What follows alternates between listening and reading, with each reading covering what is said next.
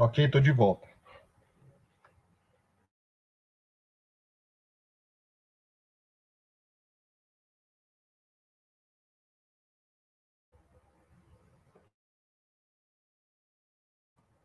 Ok, estou de volta. Olá, ouvintes, sejam muito bem-vindos a mais um programa Debate Livre, aqui pela Web Rádio Censura Livre, a voz da classe trabalhadora.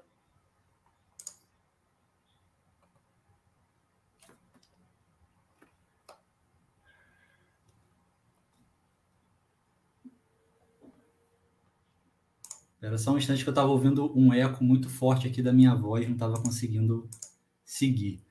É, hoje é dia 16 de agosto, são. Eu sigo ouvindo ele. Vamos tentar assim mesmo. São 18 horas e 10 minutos. Esse programa vai ao ar ao vivo pelo Facebook e pelo YouTube da Web Rádio Censura Livre, também pelo nosso site www.clwebradio.com e pelo aplicativo exclusivo da emissora. O áudio do programa também fica disponível no Spotify e outros agregadores de podcast. E como sempre, pedimos que dê aquela força, curta nossa página no Facebook, segue a gente no Instagram, se inscreve no nosso canal no YouTube e, ativa o sininho para receber a notificação quando tiver novos vídeos. E o tema do programa de hoje é a crise ambiental e mudanças climáticas. Vamos conversar com o geógrafo, mestre em geografia Jefferson Choma. Lembrando que a Web Rádio precisa da sua ajuda para se manter. Se você quiser contribuir com a nossa emissora, você pode cadastrar uma doação através do nosso Pix. O, é, o CNPJ lá do Pix é 32954-696-000181. O nome que aparece é o Antônio de Pada Figueiredo, que é o jornalista que cedeu o MEI aqui para nossa emissora, o jornalista responsável pela emissora. É, ou também você pode usar a plataforma Apoia-se, vai lá no Apoia-se, procura lá por CL Web Rádio, CL, Censura Livre, Web Rádio, e você pode cadastrar lá a sua doação, tá? Os dados para o depósito, endereço do Apoia-se, estão aqui na descrição, estão também nas nossas redes sociais. É, boa noite, Jefferson, tudo bem com você? Um prazer recebê-lo.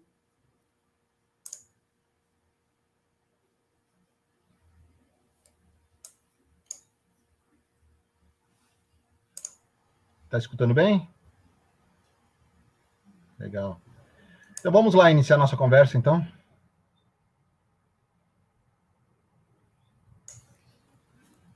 Eu estou escutando.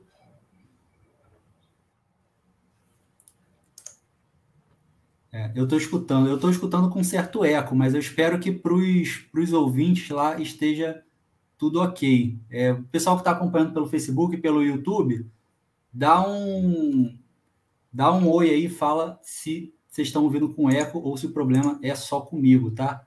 É, enquanto isso, vamos tocando aqui. Jefferson, é, a ONU divulgou é, um estudo na última semana bastante alarmante que indica que os impactos né, da emissão de carbono promovida pela ação humana serão sentidas, é, esses impactos serão sentidos muito num período de tempo muito menor, num prazo muito menor do que era previsto. Inclusive, já estão sendo sentidos, obviamente. Mas, inclusive, a, as previsões né, de, de, de, aumento da temperatura para 2030 já estão sendo atingidas agora. Enfim, é, tem um encurtamento das previsões aí bastante significativo. É, o que, que, você, o que, que esse relatório divulgado na semana passada é, traz de novo em relação às mudanças climáticas e os impactos aí é, da ação humana sobre o meio ambiente, sobre o clima especificamente. Então, Raoni, é, eu acho que esse relatório ele traz bastante coisa nova. Pela primeira vez, o IPCC lança um relatório, já lançou vários já, né, nessas últimas décadas, mas pela primeira vez é um relatório num tom bastante alarmista. Né? Uma das coisas que o relatório vem apontando, e é só uma das coisas que ele aponta, é que esse limite de um grau e meio Celsius, né, na média da temperatura do planeta Terra será ultrapassado até 2040, entre 2030 e 2040. Bom, vamos falar um pouco desse 1,5 grau e meio Celsius aí, né? Da onde que vem essa história aí, né? Até hoje o PCC estima que desde 1880 houve um processo de elevação da temperatura média do planeta em 1,2 1,3 graus Celsius, né? É, em 2013, o IPCC, que é esse painel de mudanças climáticas da ONU, publicou um relatório é, considerando que o limite de um grau e meio Celsius seria o limite mais seguro, seria um, um, limite que a gente não deveria ultrapassar, porque daí por diante, né, se levasse a temperatura acima disso, né, da Terra, o, as consequências seriam totalmente imprevisíveis. Bom, o que, que em 2013 o IPCC falava quando divulgou esse relatório é, é, de um grau e meio Celsius? Né? Falava o seguinte, que para permanecer nesse limite, né, é, abaixo desse limite, não ultrapassá-lo, né, é, principalmente até 2 graus Celsius e tal, que ainda é mais ou menos seguro, é mais ou menos seguro, embora haja efeitos, haja efeitos no clima já com essa temperatura acima de um grau e meio, dois graus, né? Mas para isso, para não ultrapassar esse limite, era preciso é, reduzir as emissões de carbono na atmosfera pela metade até 2030 e zeradas até 2050.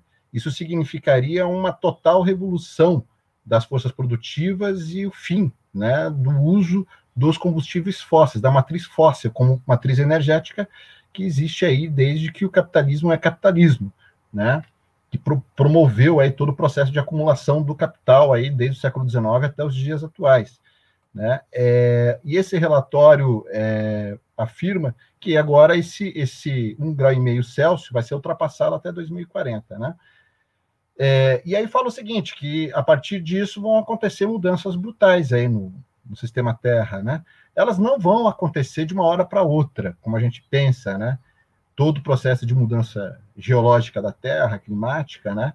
Obedece a um tempo geológico, né? São mudanças que vão acontecer gradativamente, né? É... O que, que vai acontecer, segundo o IPCC, né? E ele já fala isso também nesse relatório agora, né? Ah, o relatório está apontando, por exemplo, que os oceanos podem subir é, o nível médio dos oceanos pode subir de, é, de até 2 metros até o final desse século, e até 5 metros, até 5 metros até 2150. Ora, isso significa que a maior parte das cidades costeiras existentes no mundo vão deixar de existir. Né? O Rio de Janeiro, por exemplo, vai ser uma cidade que vai deixar de existir, entre outras cidades costeiras, mundo afora, né? É, é, é, Outra coisa que esse relatório, o terceiro ponto que esse relatório vem apontando é que os níveis de concentração de dióxido de carbono já são os maiores hoje na atmosfera de qualquer época aí nos últimos 2 milhões de anos, né? Isso em relação ao CO2, ao dióxido de carbono. Em relação ao metano, que é um gás de efeito estufa que tem uma propriedade 24 vezes maior de retenção de calor na atmosfera, né? O nível atual de metano concentrado na atmosfera é sem precedentes pelo menos nos últimos 800 mil anos, né? Então, a taxa de aumento de gases de efeito estufa está excedendo todas as mudanças naturais durante esse, todo esse período aí geológico, né? Além disso, o processo de acidificação dos oceanos vai continuar, né? O dióxido de carbono ele se dissolve na água do mar, né? Os oceanos eles são os maiores sorvedores dos gases de efeito estufa, especialmente do CO2, né, pelo menos um terço do CO2 né, vai para os oceanos, e esse excesso de CO2 vai tornar as águas oceânicas mais ácidas. Isso representa uma ameaça, para, por exemplo, para os corais. Né? Ocorre aquele fenômeno do embranquecimento dos corais, e isso afeta toda a cadeia trófica marinha, toda a vida marinha. Então, a acidificação nos oceanos está agora em níveis incomuns nos últimos 2 milhões de anos, segundo o relatório atual, agora divulgado em agosto, do IPCC. Um outro quarto ponto aqui, falando dos eventos extremos causados pela, pela ação humana. O que acontece? O aumento da temperatura da Terra né, aumenta é, a frequência e a intensidade de fenômenos climáticos. Né? Então, o que, que o, o relatório está dizendo? Pela primeira vez, o IPCC está falando que as mudanças climáticas produzidas pelos seres humanos já têm afetado muito climas e causado extremos climáticos em todas as regiões do globo, né?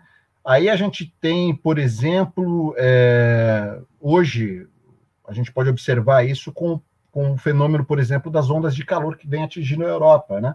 Eu não sei se vocês estão acompanhando, estão ocorrendo na Europa gigantescos incêndios florestais que atingem a Península Ibérica, atingem a Turquia e também o norte da África. A Tunísia também registrou um grande incêndio florestal. Né? É, eu não sei se vocês viram recentemente que o Canadá, né, uma cidade que fica próxima ao, ao, ao Polo Norte, né, registrou nesse verão mais de 49 graus Celsius de temperatura. Né?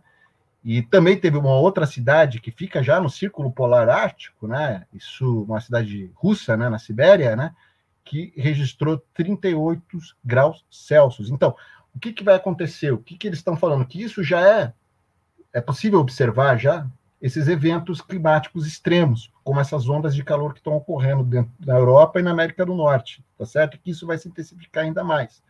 Alguns é, climatologistas estão falando, por exemplo, que essa onda de frio que teve aqui no Brasil, que está tá ocorrendo aqui no Brasil, que ocorreu recentemente, né, pode ser também um indício desses fenômenos extremos climáticos, embora ainda haja necessidade de fazer estudos aí a respeito de, disso para confirmar essa hipótese, né?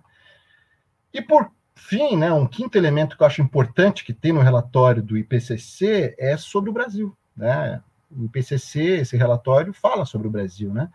É, o IPCC ele trabalha com quatro cenários, Rony, quatro cenários de mudanças climáticas. O primeiro cenário, né, é o cenário de até um grau e meio, né? E o último cenário, o, o, o cenário mais é, é, catastrófico, né, trabalha com a possibilidade de haver um aumento da temperatura até de quase 5 graus, né? Em qualquer um desses cenários apresentados pelo IPCC, haverá mudanças, impactos negativo, negativos no, no, no Brasil, né?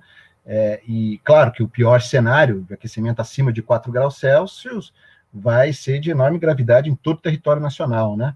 Todas as regiões do Brasil vão experimentar um aumento da temperatura média nos próximos, nas próximas décadas, né?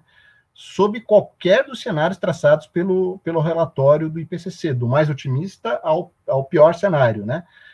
Então, o aquecimento, assim, é, seria mais sentido, principalmente na região norte do país, né, onde está a Amazônia, a floresta tropical do planeta, né, no centro-oeste e no nordeste, né.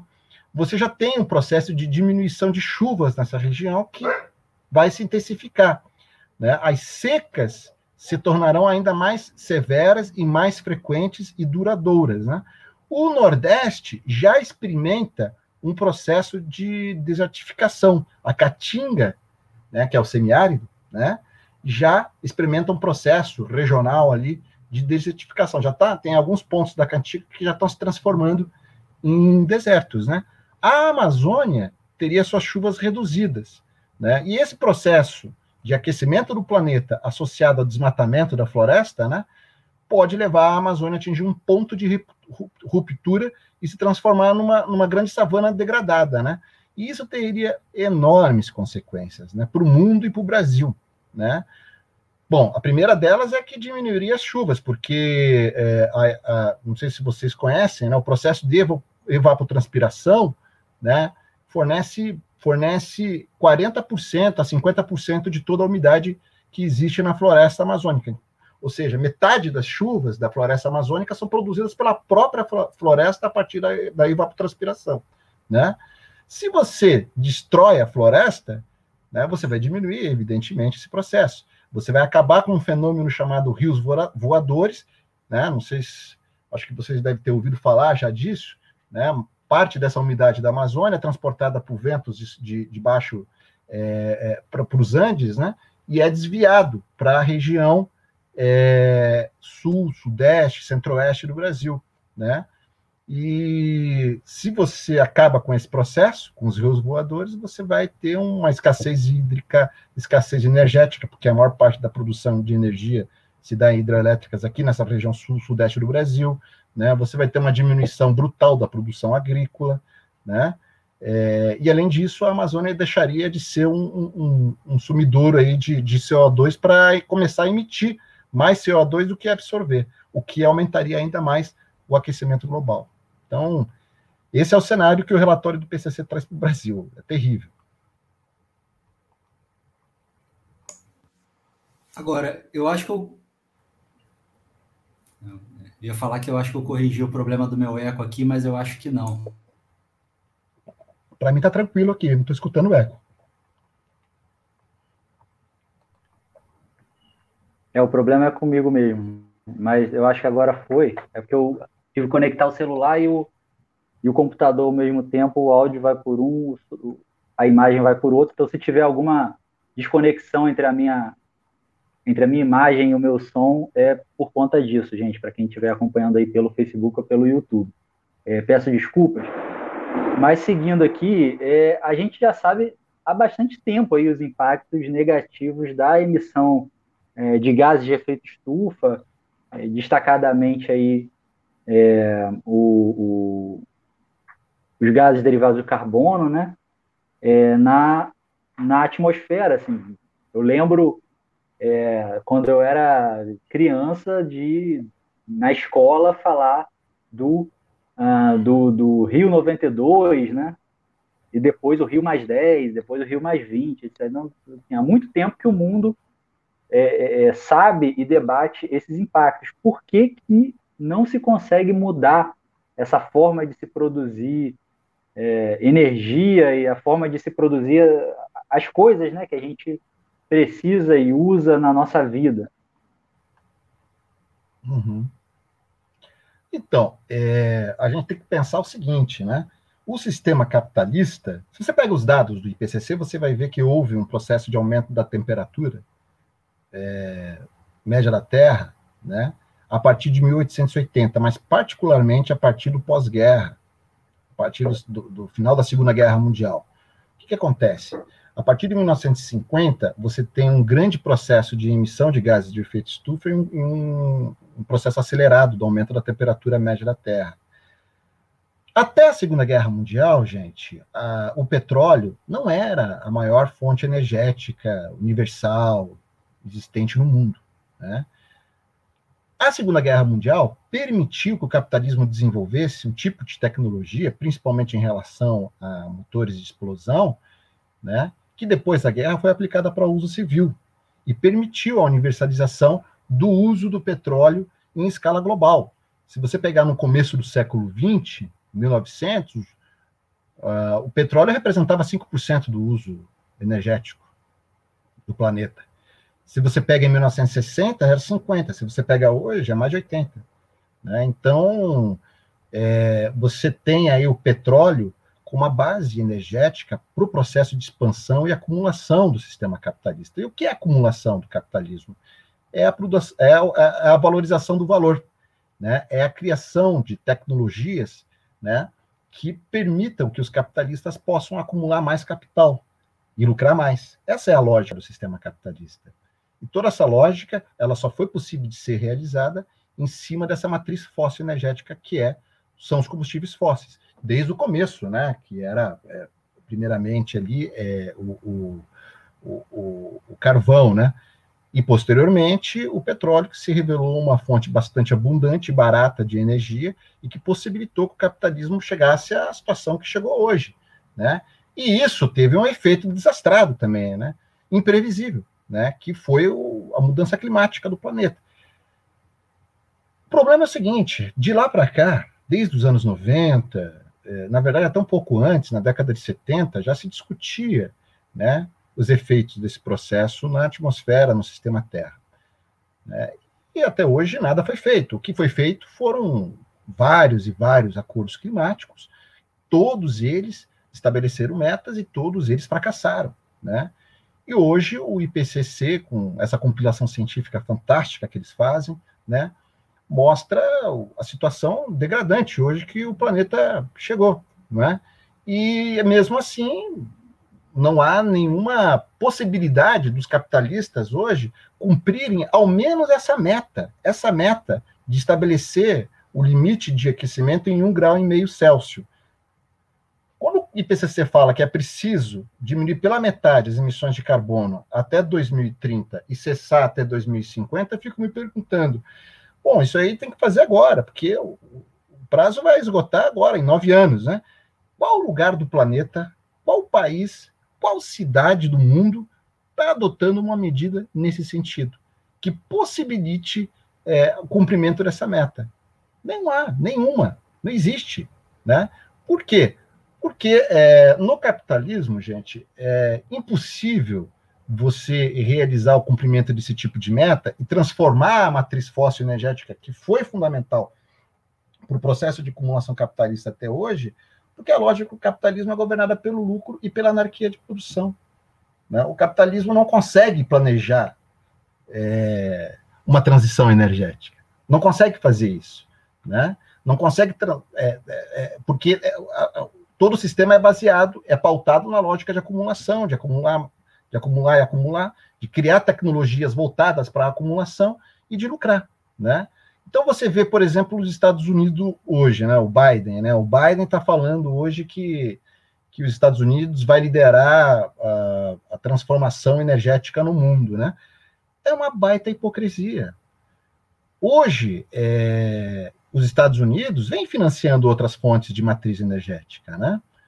Mas, ao mesmo tempo, mantém subsídios ao petróleo. Para vocês terem uma ideia, os países do G20 forneceram de 2015 para cá, isso é, do ano lá do Acordo de Paris, que é o último acordo climático que eles fizeram, que está fracassando, forneceram mais de 3 trilhões em subsídios para a indústria de combustíveis fósseis. Isso desde 2015, ou seja, quando o Acordo de Paris foi selado. Né? Só os Estados Unidos aumentou em 37% esses, esses subsídios às grandes petroleiras, tá certo? Então, isso, é, esse valor é, é, muito superior ao valor que é investido, por exemplo, na transformação na matriz energética. Né? Então, o capitalismo não tem como não tem como realizar essa transição, porque é impossível você pensar um, um, capitalismo que possa planejar a economia. A lógica é regulada pela anarquia da produção. Se eu tenho que produzir celular, eu vou produzir um monte de celular e jogar no mercado para vender. É isso. Só que a produção de um celular, ela vai custar toneladas e toneladas de minério, né? E isso vai causar os impactos brutais que a gente já viu aqui em Minas Gerais. Então, e eu penso particularmente o seguinte, que hoje, hoje os capitalistas não querem nem saber mais de, de, dessa história de manter aí a temperatura entre 1,5 e 2 graus Celsius como, como alerta o IPCC, né? Eles querem mesmo é saber como vão diminuir os impactos das mudanças climáticas, nos seus negócios, né? Por exemplo, em Davos 2020 ficou bastante claro isso. Teve um relatório que eles discutiram lá, onde eles estimavam, por exemplo, é, qual seria o impacto, né? Do aquecimento de regiões inteiras do planeta, né, na, na produtividade do trabalho, ou qual seria o impacto da elevação dos oceanos na infraestrutura da Flórida. Eles estão querendo saber isso, eles não estão querendo mais saber de salvar o clima ou, ou, ou, ou realizar uma, uma transição energética aí para impedir o aquecimento. E tem uma coisa também, aí a gente vai precisar ir para o nosso a gente vai precisar ir para o nosso intervalo de apoio daqui a pouco, mas tem um aspecto interessante que é o seguinte: o, o, a forma como tá, como a sociedade se organiza e produz as coisas, né, que é a forma capitalista hoje, é, não está preocupado, assim, não existe uma preocupação, pelo menos é, em grande parte, é, com a, a, vou usar esse termo que se tornou um jargão aí dos próprios capitalistas, mas da sustentabilidade daquele tipo de produção é, ao longo de, de, uma geração ou do, a, a, coisa tem que, a margem de lucro tem que ser é, tem, tem que se expandir agora, né, para o próximo o próximo ciclo, não, é não, tem como planejamento a longo prazo, senão a própria Sim. competição entre intercapitalista Pode... faz com que a empresa é, é, né, vá, vá à falência. O, o, objetivo, a margem de lucro tem que ser atingida pra, na próxima, no próximo relatório, né, não é não, daqui a 10 anos, 20. Então, essa forma de produção faz com que. É, não, às vezes as pessoas acham um debate, uma coisa maniqueísta, né? Tem o capitalista que é malvado e ele pensa lá uma forma de produzir que vai destruir o meio ambiente. Aí o outro é mais bonzinho, ele pensa. Não, ele, o pessoal, né, eles pensam formas de produzir que vão dar um lucro imediato, porque senão a empresa dele vai perder a competitividade com as outras e a economia funciona dessa forma, né? Exatamente, é, é... isso, exatamente. Uhum.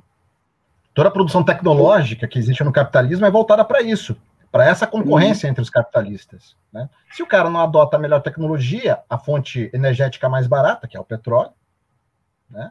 Uhum. ele vai ser engolido pelos outros. É assim que funciona. Exato.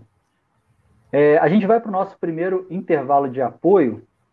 É, já já a gente volta aí. Para quem está chegando agora, a gente sabe que tem muita gente que vai chegando ao longo da transmissão. Está conversando com o Jefferson Choma, que é mestre em geografia, sobre as mudanças climáticas e a crise ambiental aí.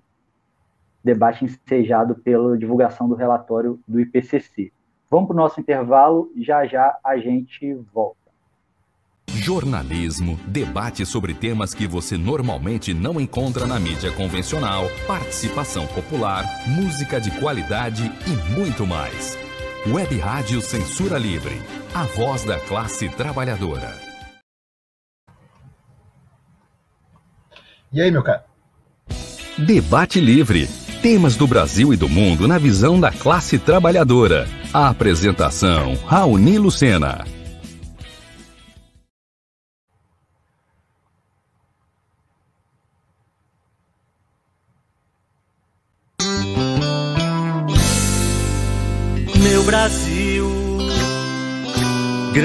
País de um povo forte que merece ser feliz. São mais de cinco mil cidades, são múltiplas realidades.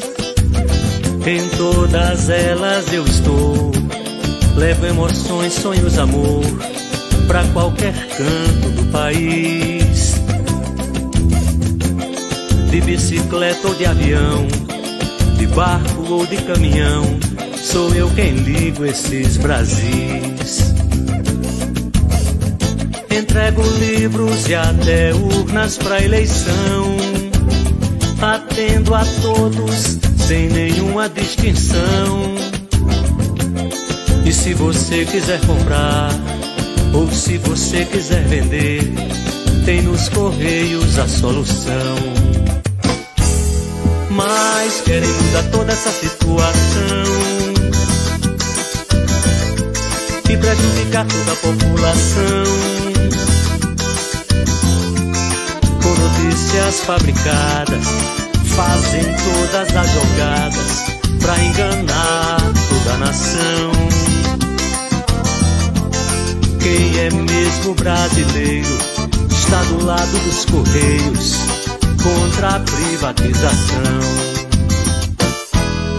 Eu sou brasileiro, com orgulho sou Correios, sou amor. Eu sou brasileiro, com orgulho sou Correios, sou amor meu Brasil.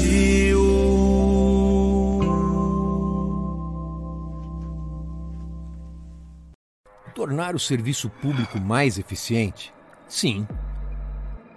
Buscar o aperfeiçoamento técnico e profissional dos servidores? Sim. Permitir que políticos e seus indicados tenham ainda mais poder na administração pública? Não. A reforma administrativa do governo federal pode piorar substancialmente as já precárias condições do serviço público no país. Leia, informe-se. Depois pode ser muito tarde para voltar atrás. Acesse nãoapec32.com.br e veja o posicionamento de cada parlamentar. Reforma administrativa. Presente de grego para os brasileiros.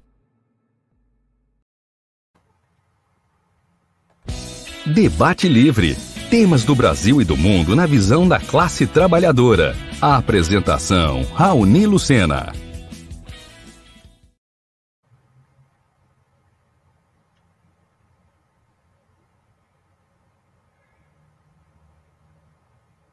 Estou escutando.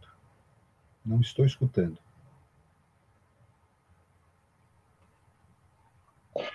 Estamos de volta ao programa Debate Livre.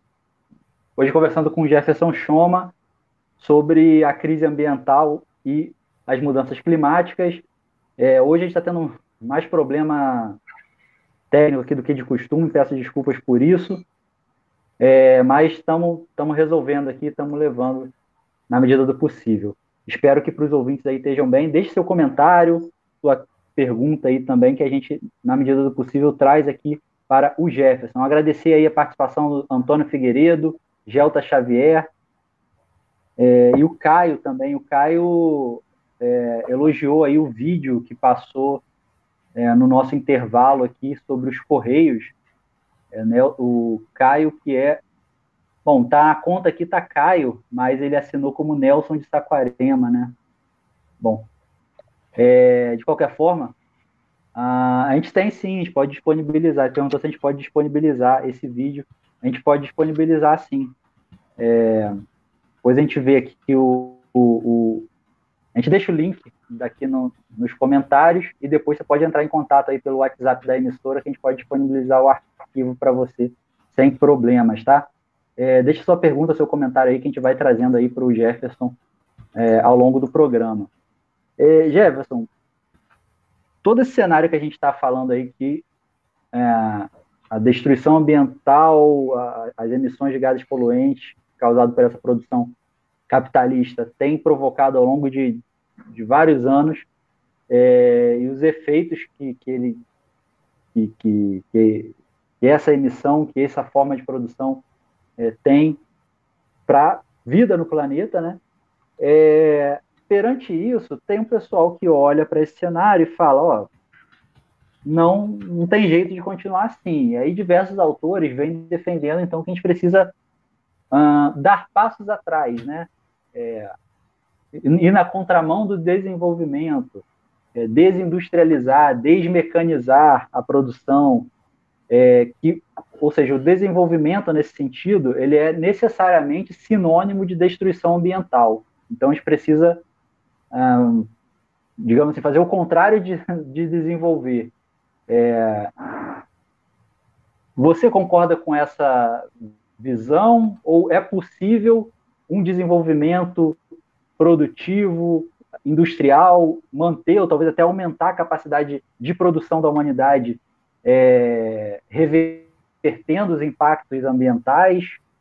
Como, como você enxerga essa, essa dicotomia aí entre capacidade de produção e, e, é, e a possibilidade de preservação do, das relações é, entre a espécie humana e o meio ambiente. Né?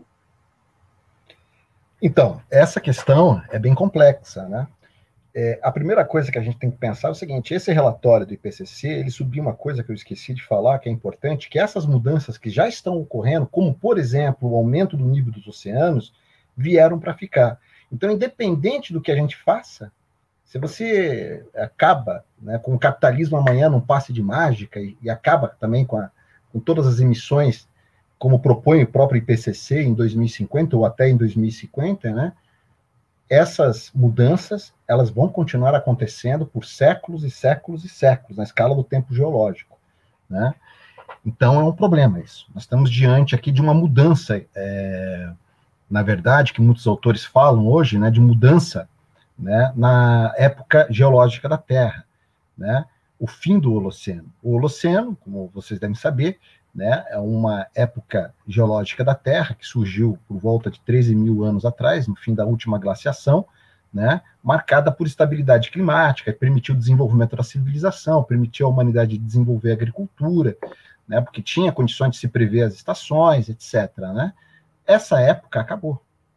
Né? Ela está sendo substituída por uma outra época, né, que muitos cientistas chamam de antropocênio, né? a época em que os seres humanos, a sociedade humana, acabou criando uma nova era geológica, época geológica, né? Isso aí é, é um negócio que é discutido seriamente, por exemplo, na União Internacional de Geologia, tem uma comissão de estratigrafia, né, que discute, debate isso, né, e tenta ver qual é o traço estratigráfico da camada estratigráfica, né, para determinar aí o momento do surgimento desse antropoceno. Alguns autores, eu acho que é mais correto, eles chamam isso de capitaloceno, né? Que remete às causas, né? Remete às causas do, do e é mais apropriado na minha opinião, né? é, as causas aí que é provocada por um sistema apropria, de apropriação brutal da natureza, né? E que, assim, vão transcender mesmo o próprio sistema capitalista. É como eu falei, se o capitalismo acabar amanhã num passe de mágica, isso vai continuar existindo, essas mudanças climáticas, né? E eu acho que é mais correto também falar capitaloceno, porque que antropos é esse, né? Porque não existe um ser humano em abstrato, né? Toda a humanidade é, é responsável pelo aquecimento global, né? Como sugere o, o conceito de antropoceno, né? O índio, o quilombola, né? o seringueiro, enfim, eles são responsáveis por isso que está acontecendo hoje, né? Então, o pensamento de muitos ecologistas, do ecologismo mais burguês e liberal, aí, né, é, tá, é marcado por essa dicotomia entre o ser humano e a natureza, né? Afinal, o que, é fator antrópico, né? É essa coisa abstrata, né? É um ser humano abstraído das relações sociais, das relações econômicas, das relações de poder. Então, eu acho que é mais apropriado, né? Falar em capital, capitaloceno, né? Essa nova época que hoje substitui é, o Holoceno, né? É, e eu acho assim, essa questão das forças produtivas, do desenvolvimento das forças produtivas é bastante interessante, porque a gente tem que problematizar o que é crescimento. Né? Crescimento é acumulação do capital, não é isso? Né? É a forma vulgar como os economistas burgueses chamam a acumulação capital. Né? E o desenvolvimento das forças produtivas no capitalismo é presidido pelo valor, pela acumulação do capital a valorização do valor. E o Marx percebeu isso no Capital, na sua principal obra, quando, por exemplo, ele desenvolve um conceito chamado metabolismo. Né? Ele aprendeu esse conceito com um químico alemão chamado Justus von é, Bing, né, que na época é, é, denunciava, né, chegou a denunciar né, que todo investimento é, industrial na agricultura moderna é, representava o roubo das fontes naturais né, do solo, né? E, e, isso provocava um desequilíbrio metabólico, ou seja, essa relação entre é, a apropriação que a sociedade tem no sistema natural, consumo e excreção. Né? E o Marx vai pegar esse conceito e vai colocar lá no Capital e vai falar que o capitalismo promove sim uma ruptura desse metabolismo, né? Entre a sociedade humana e seu corpo inorgânico, como ele definiu, né? Chegou a definir, nos escritos, manuscritos econômicos e filosóficos, né, que é a natureza, né? Só que essa ruptura metabólica ela chegou num nível que era impensável né, nos tempos de Marx, né?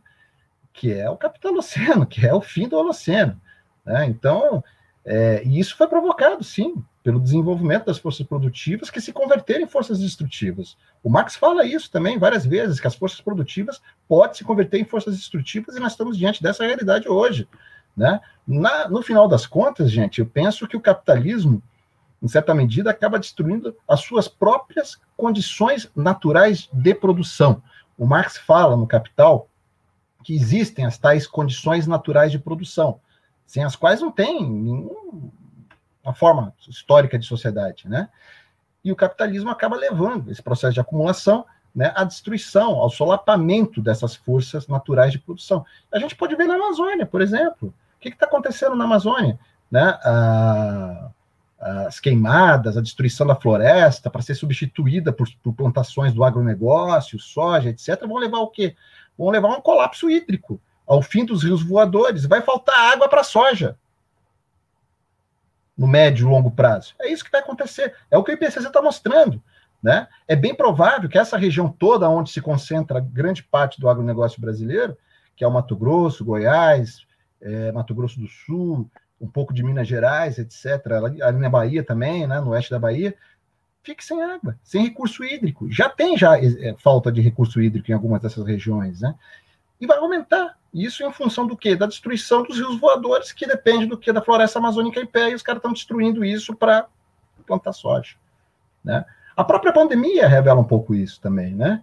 Veja só, a crise econômica de 2020, ela começou a dar sinais antes da pandemia.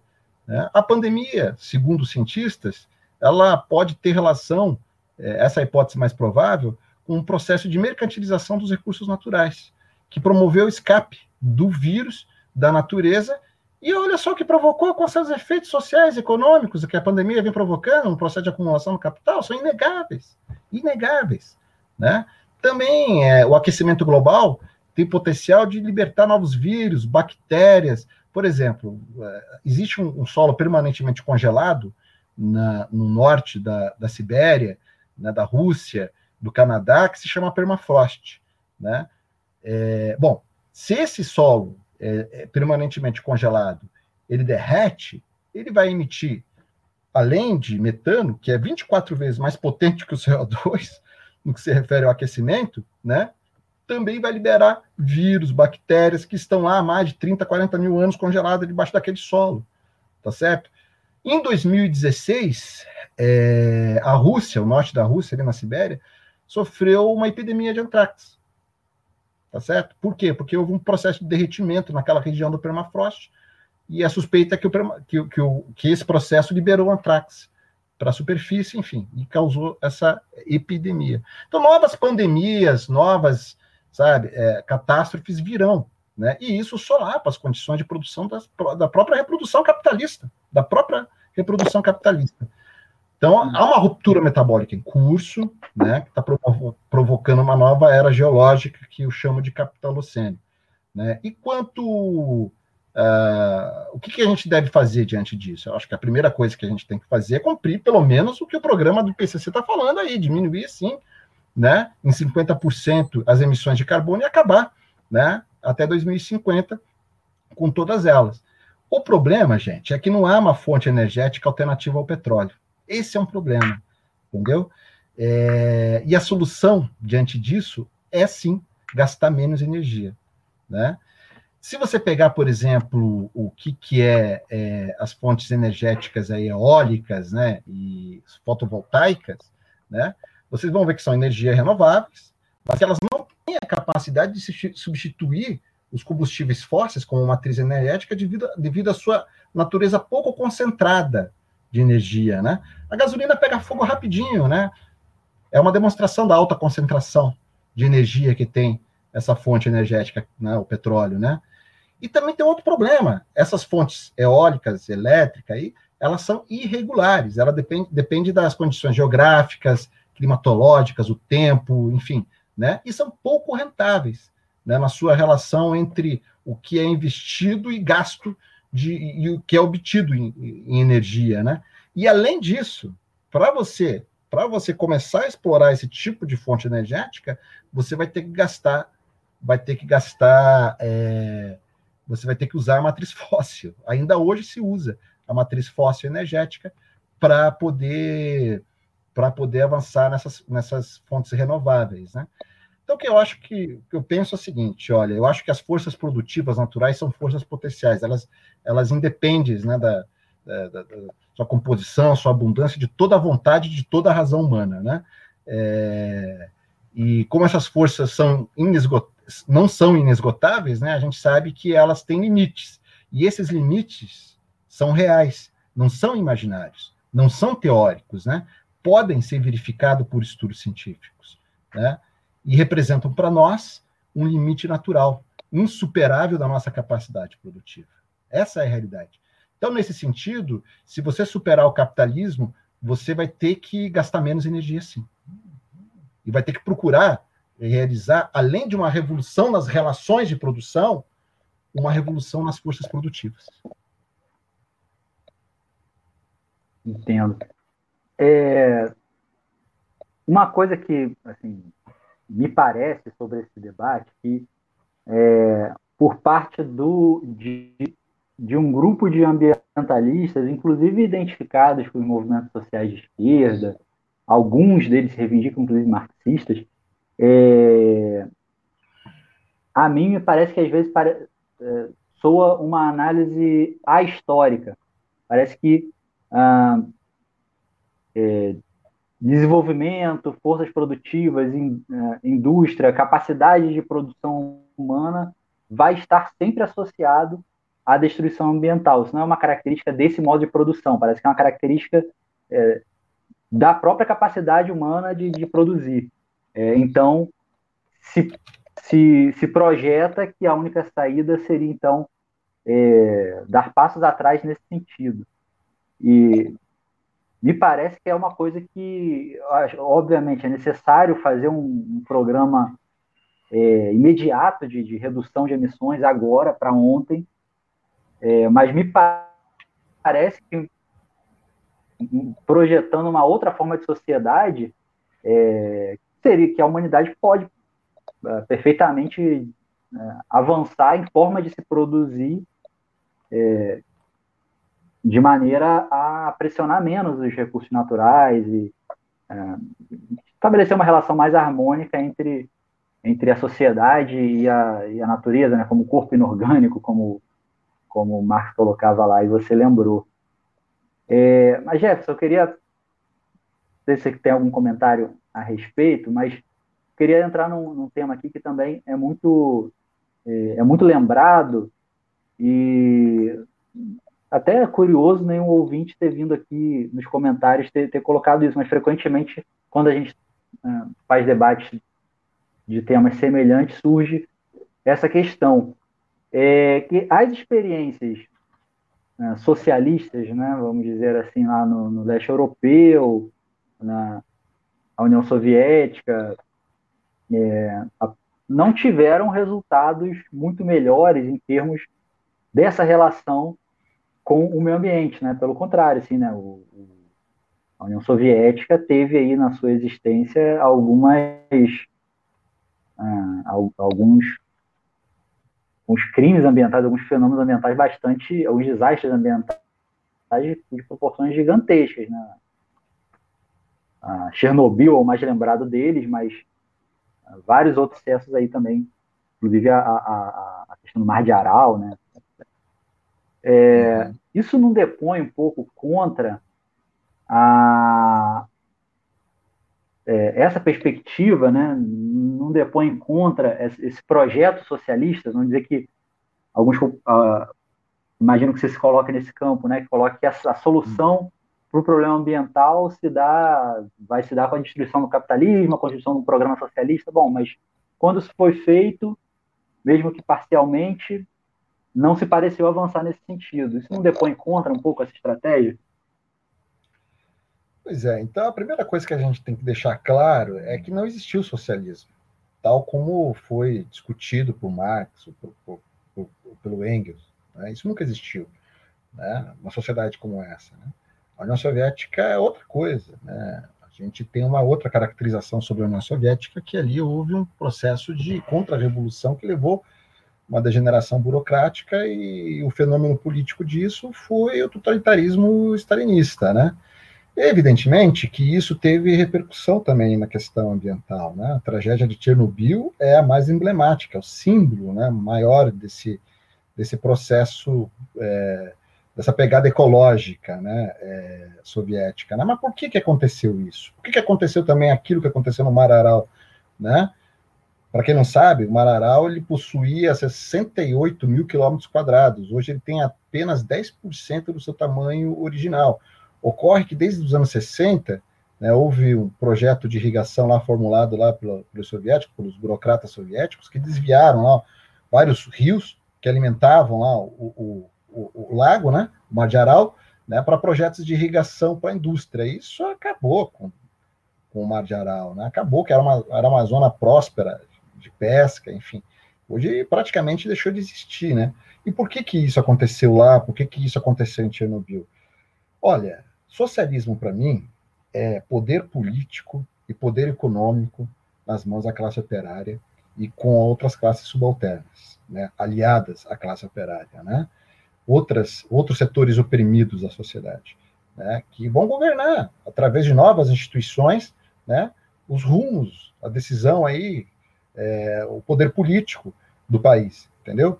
E o poder econômico também tem que ficar nas suas mãos. Isso vai permitir, no socialismo, a um planejamento, né? um planejamento democrático, né? baseado na democracia operária, inclusive da economia.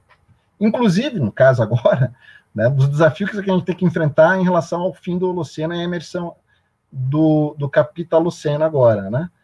É, isso não existiu não existe, nem na China, que nem é socialista, totalmente capitalista, ou em Cuba, enfim, não existe isso, nunca existiu. O que existiu lá foi um, planejamento burocrático realizado por meia dúzia de funcionários do partido e por alguns técnicos, né, é, enfim, que realizaram esse, esse planejamento sem menor preocupação discutir com a população né, o que seria os resultados disso aí, e deu no que deu, né? Toda a tragédia de Chernobyl, a tragédia do Mar Aral, a detonação de quase 500 bombas atômicas no polígono do Cazaquistão, né, que contaminou aproximadamente 700 mil pessoas ali que viviam no seu entorno, tudo isso foi tomado por uma cúpula stalinista, né, que defendia, que é, dirigia um regime ditatorial e totalitário sobre a população. Isso não tem nada a ver com o socialismo. No entanto, eu reivindico uma coisa que ocorreu nos primeiros anos da Revolução. Né? Nos primeiros anos da Revolução, houve um entusiasmo de muitos conservacionistas russos, soviéticos, né? É, que começaram a, a, a transformar e a criar né, é, é, regiões de, de, unidade de conservação, né, e o Lenin foi um grande entusiasta dessas políticas aí, de criar esses territórios de conservação natural, defendidas pelos ecologistas soviéticos naquela época. Né. O nome desses, dessas unidades de conservação era Zapovednik, né, Zapovednik, é um nome assim, é um nome difícil de pronunciar, né, e foram criadas 128 dessas unidades de conservação em toda em toda em todo o território soviético. Depois, o, nos anos 50, o, o, Stalin mudou tudo isso, né? Ele criou um plano chamado Plano de Transformação da Natureza e abriu essas regiões para a exploração dos recursos naturais, principalmente da madeira, né? Em 1951, 89% dessas unidades de conservação deixaram de existir, entendeu? Então, a pegada ecológica dos soviéticos é imensa, né? É, e a gente não tem que reivindicar nada do que, do que, do que eles fizeram. Aquilo ali foi efeito de uma ditadura burocrática sobre a população, né, que não foi consultada planejamento econômico, planejamento econômico burocrático, né?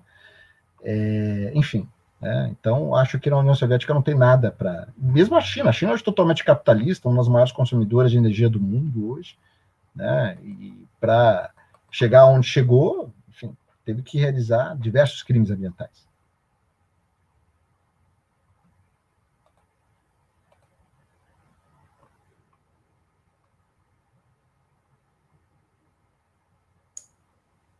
Opa, eu queria deixar aí a pergunta da Jota Xavier, é, tem duas perguntas aqui do, do, dos ouvintes, a Gelta Xavier e o Eduardo Zanata. É, a Gelta pergunta o seguinte: se tem importância as iniciativas é, individuais, né? iniciativas de pessoas plantarem árvores, fazerem hortas, etc. Se isso tem alguma importância, resolve alguma coisa. Eu vou emendar aqui no Jefferson, é, o Jefferson, o Eduardo, ele pergunta o seguinte: é, Jefferson, você acha que o, é, o que você acha desse novo alerta da ONU sobre o aquecimento global, que a gente está debatendo aqui? É, a ONU está de fato empenhada em reverter o aquecimento global? Hum. Vou responder da ONU, que é mais fácil. Claro que não, né? O que acontece é o seguinte: o IPCC é um painel que foi montado pela ONU e reúne diversos cientistas do mundo inteiro. Né? O IPCC não faz pesquisa científica, o IPCC faz compilação de várias é, pesquisas científicas produzidas em vários institutos de pesquisa mundo afora, né? universidades, esses institutos estatais de pesquisa, etc. Né? Pega, compila tudo e realiza seus relatórios. Né? Os cientistas que trabalham nesse painel, eles estão fazendo um alerta. Eles estão, sinceramente, fazendo um alerta né? sobre o que está acontecendo no planeta. Né? Agora, é, se a ONU vai fazer alguma coisa, o problema não é a ONU só também, o problema é o sistema como um todo. É como eu falei, é impossível o capitalismo reverter a catástrofe que produziu, né? porque o capitalismo não consegue renovar as suas fontes energéticas. Como é que vai renovar uma fonte energética como o petróleo, por exemplo, que foi base da, de sustentação de todo o processo de acumulação capitalista até hoje? E que tem uma integração no sistema financeiro que é brutal, o preço do petróleo é especulado nas bolsas de valores, é componente essencial do sistema financeiro. Você está entendendo? O petróleo é base de uma cadeia de valores de uso ultra complexa, que envolve desde esse óculos que eu estou usando, a aspirina que você toma de manhã quando você está com dor de cabeça, a esse computador, enfim, é tudo que você tem na nossa civilização, né? Dar esse passo para substituir essa matriz energética por outra é praticamente impossível pelo capitalismo, porque o capitalismo é anárquico, né? É avesso ao planejamento. O que o capitalista quer é ganhar dinheiro. E se ele não adota uma tecnologia mais barata, para acumulação capitalista, para ganhar dinheiro, ele não ele vai ser engolido pela, pelos outros concorrentes. É isso. Essa é a lógica que impede o capitalismo e, portanto, também a ONU, né, que é uma instituição que existe aí nessa sociedade capitalista, né, é, com, com, outras funções, etc. Né, é, é, é, então é impossível eles fazerem essa transição. Né? Esse é o limite do IPCC, esse é o limite da ONU, né? E esse é o limite de muitos ecologistas, como você falou aí, né? É...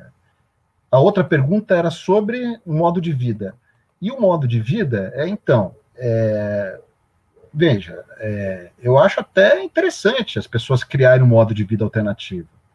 Né? Eu acho até importante fazer esse tipo de coisa, mas não vão ser iniciativas individuais ou modos de vida adotado por um ou outro segmento isolado da sociedade que vai transformar a realidade porque o capitalismo promove o seu próprio modo de vida, de consumo, sabe, baseado na ideologia do consumo, de consumir a todo custo, etc, etc, que impera na maior parte da sociedade. E você não vai convencer é, as pessoas a saírem disso porque você vai explicar o que está acontecendo, não vai. Não vai conseguir fazer esse tipo de coisa, né? Isso é um pouco de idealismo até.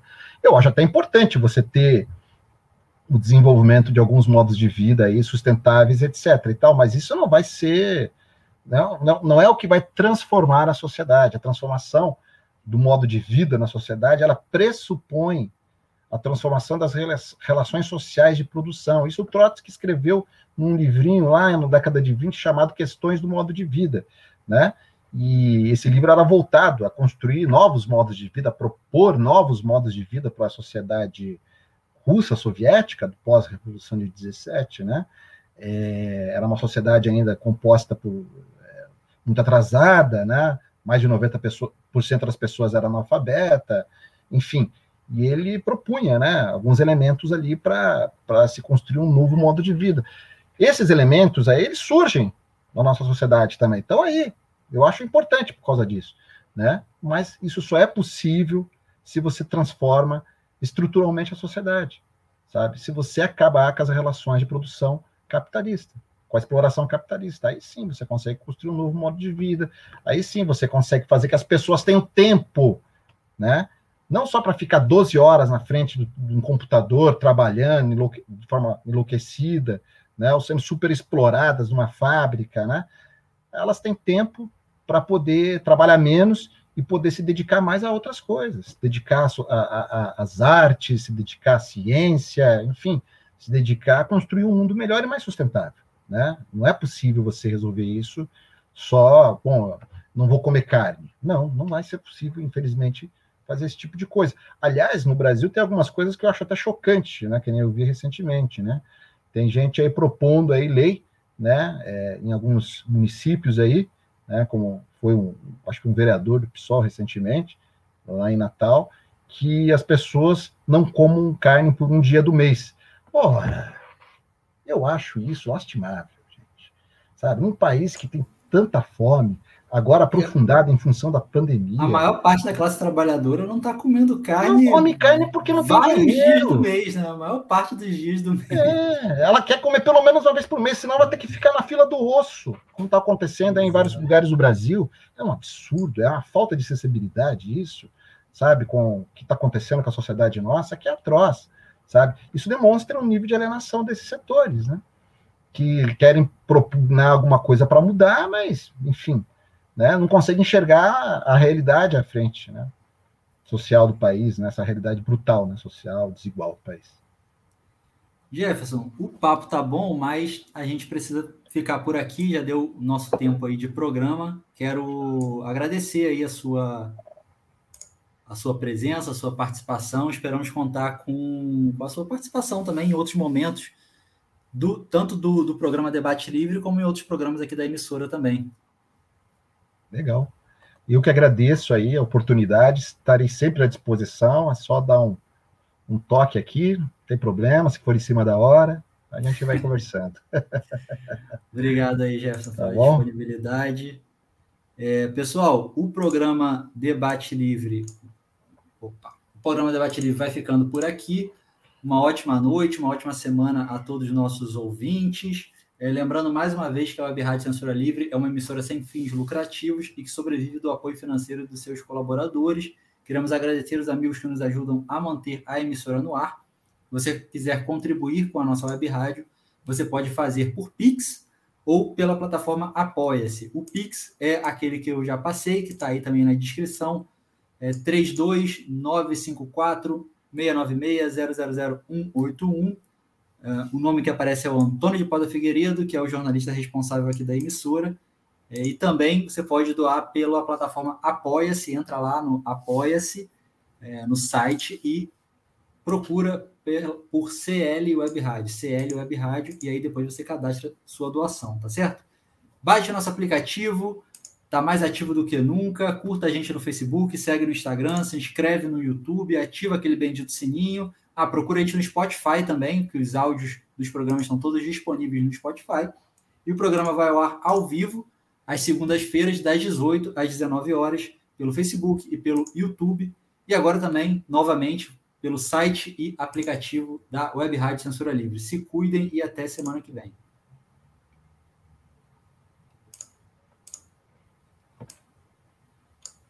Jornalismo, debate sobre temas que você normalmente não encontra na mídia convencional, participação popular, música de qualidade e muito mais. Web Rádio Censura Livre, a voz da classe trabalhadora. Debate Livre. Temas do Brasil e do mundo na visão da classe trabalhadora. A apresentação, Raoni Lucena. E aí, Raoni?